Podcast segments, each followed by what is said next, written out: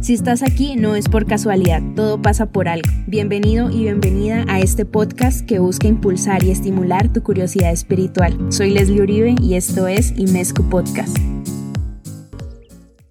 Hola a todos y bienvenidos a Imescu Podcast. Para el episodio del día de hoy les traigo el libro Reiki para principiantes escrito por David Bennett y traducido por Héctor Ramírez y Edgar Rojas. Es un libro que lo pueden encontrar fácilmente para su compra y explica desde el comienzo cómo inicia el Reiki. Por ende, habla de su historia, los beneficios que tiene el Reiki para nuestra vida. Para empezar, el Reiki es un sistema de curación con las manos desarrollado en Japón por Mikao Osui, no sé si se pronuncia así, alrededor del año 1865. Lo que menciona el libro es que la clave del éxito de esta práctica radica en aprender no solamente de otras personas, sino también de libros, aprender de nuestra propia experiencia. Para ser un poco más técnicos, Rei significa universal y Ki significa energía vital. Cuando se habla de energía vital, es porque es la, es la base de la vida, es una especie de alimento para nosotros, es un alimento cósmico que nos nutre y nos apoya en todo lo que es el ciclo de nuestra vida, el ciclo del nacimiento, la muerte, de todas las cosas vivientes. Hay energía vital externa tanto en las plantas como en los animales, los minerales y los cristales y por ende se pueden utilizar para propósitos curativos. Esto sería como dije una energía vital externa. Y una energía vital interna es más del cuerpo humano, de nosotros mismos y nuestros canales energéticos que pueden ser bloqueados o desbalanceados por alguna emoción intensa que al reprimirse puede generar una enfermedad como lo hemos venido mencionando en anteriores episodios. En cuanto a mi experiencia, lo único que sabía del Reiki era su efecto. ¿Por qué lo digo? Las experiencias que he tenido me han ayudado primero al autoanálisis y segundo encontrar más bienestar en la parte emocional y con esto me refiero que si llego a una sesión de Reiki con un estado emocional no tan positivo, por ejemplo,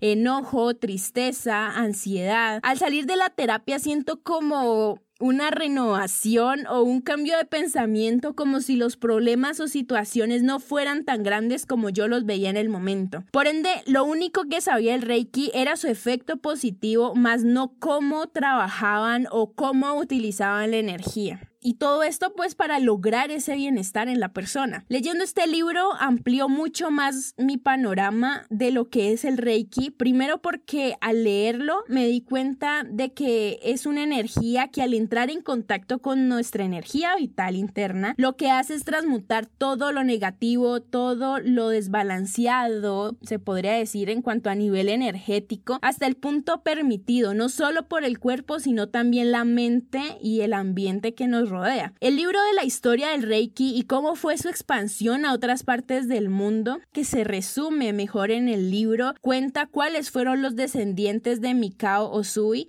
pero bueno, la clave del Reiki es que es una técnica que no discrimina en cuanto a religión ni a persona. La pueden practicar cualquiera y en todo el mundo sin importar la religión. Lo único que se necesita es disposición y el hecho de vivir la experiencia. La historia como tal ha sido muy cuestionada porque no se conoce a ciencia cierta los verdaderos descendientes de Mikao Osui. Lo que sí es cierto es que se resalta mucho a la tercera gran maestra de la historia del Reiki conocida como Takata, que llevó el Reiki a expandirse a Estados Unidos y también a algunos países de Europa. La verdad su confianza en ella tuvo que haber sido muy grande para que se lograra mantener de cierta forma la esencia del Reiki y sus principios. El Reiki no solo cura enfermedades, sino que también mejora muchas de las habilidades que poseemos de forma innata y además de eso nos equilibra, nos hace que nuestro cuerpo esté saludable y de este modo nos ayuda a alcanzar cierto equilibrio con nosotros mismos y la felicidad permanente y no pasajera. La felicidad pasajera es aquella que creemos que se consigue ya sea con bienes materiales o a partir de otras personas, pero en realidad la verdadera felicidad la conseguimos cuando estamos agradecidos de quienes somos y nos amamos como somos y lo que tenemos en el momento y por los procesos que estamos atravesando en el momento así sean difíciles, pero siempre dejan alguna enseñanza. Si ustedes están interesados en aprender Reiki, lo que este libro les ayuda es encaminarse un poco a conocer un poco más de esta técnica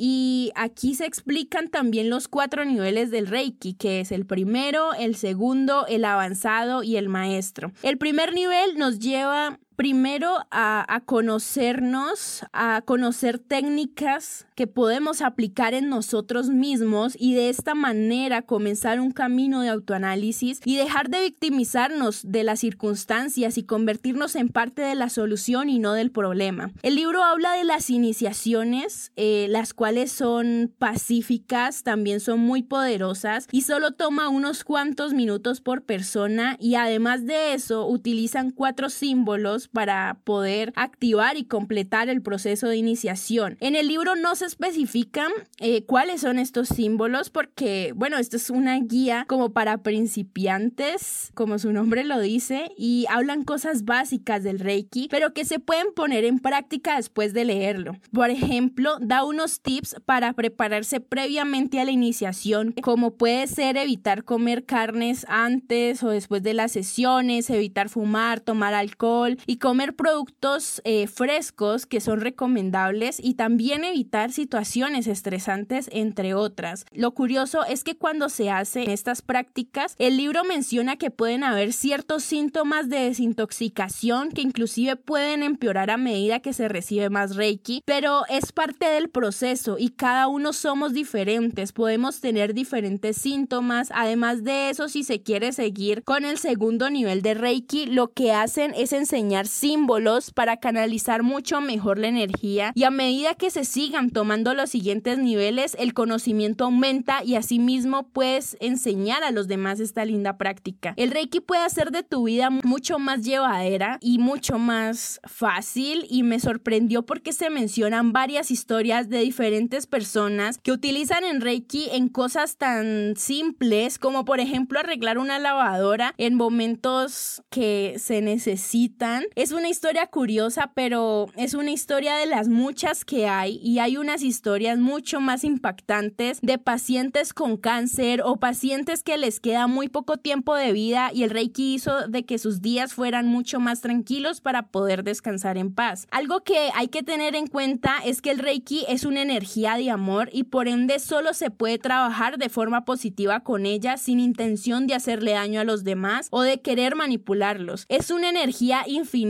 y siempre se va a trabajar para el mayor bien, no solo para nosotros mismos, sino también buscar el bien para situaciones tensas que pueden pasar en nuestro país, en el mundo o a personas que nos rodean que puedan estar pasando situaciones complicadas y que les podemos mandar Reiki para ayudarlos. Y este libro da algunas técnicas para poder hacerlo y empezar con nuestros primeros pasos de esta práctica. Hay un capítulo específico en relación al autotratamiento. La verdad no sabía que esto era posible, siempre pensé que se necesitaba de otra persona, de algún terapeuta o maestro en Reiki para realizar esta práctica, pero lo cierto es que nosotros mismos podemos utilizar esta energía para nuestro bienestar. Aún así se recomienda que otra persona también te dé Reiki para sanar algunas otras cosas y el proceso eh, se vuelva un poco más fuerte. Además de eso, no solo te beneficias tú, sino que cierta manera el terapeuta también se beneficia ya que aprende y se autodescubre también en el proceso. La idea es que la energía fluya y asimismo nos podamos conectar con nosotros mismos, conectar con nuestro entorno y poder lograr un mayor beneficio, un crecimiento personal. La parte del autotratamiento eh, dice que solo podemos ser curadores efectivos, es decir, curar a alguien más si nosotros mismos podemos curarnos. Siempre para realizar Reiki hay que fijar un propósito en lo que queramos trabajar, ya sea curarnos, entender algunas cosas o bueno, ya sea propósitos que se adecuen a la necesidad de cada quien. Es una práctica que se debería realizar todos los días y el autotratamiento completo, es decir, tratando todos los 12 puntos que en el libro se especifican las posturas correspondientes, dura aproximadamente 60 minutos. Las posturas busqué aparte y también pues las encontré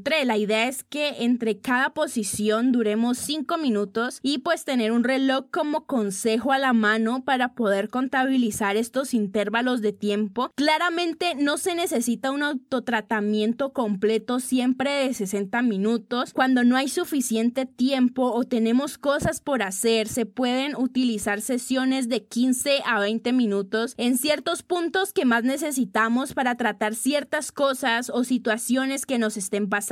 La idea es que los dedos de las manos estén juntos. Esto permite que se concentre la energía y además permite un flujo suave de la misma. Otro tip súper importante es siempre estar en contacto con nuestro cuerpo cuando estemos realizando esta práctica para no restringir ese flujo de energía ni tampoco interrumpir el proceso en el que estamos. Este libro también menciona de que el Reiki por lo mismo que nos ayuda en nuestros procesos de sanación, no hay que utilizarlo de tal forma para eludir la vida. ¿Por qué? Porque de forma subconsciente, al usar esta técnica, la cual nos trae tranquilidad y sanación en nuestros procesos, al utilizarla y no buscar el crecimiento personal o espiritual, sino solamente esa sanación momentánea o querer esa tranquilidad ya, nos lleva a eludir la vida y lo que estamos pasando. La idea, como dije, es buscar ese crecimiento personal bajo responsabilidad y también con madurez. Espero de verdad que les haya gustado mucho este pequeño análisis del libro Reiki para principiantes. Si están interesados en esta técnica, este libro les puede ayudar un poco a encaminarse y ver más a perspectiva lo que se trata. Si has llegado tal vez precisamente a este capítulo es porque de pronto esta puede ser tu respuesta para encontrar muchas más o tener ese crecimiento espiritual y personal que estás buscando. Si ya has puesto en práctica esta técnica o llevas tu tiempito haciéndolo, háznoslo saber, comparte tu experiencia y motiva a otros a intentarlo. Soy Leslie Uribe y esto es Imescu Podcast. Espero que continúes impulsando y estimulando tu curiosidad espiritual. Nos vemos en el próximo episodio.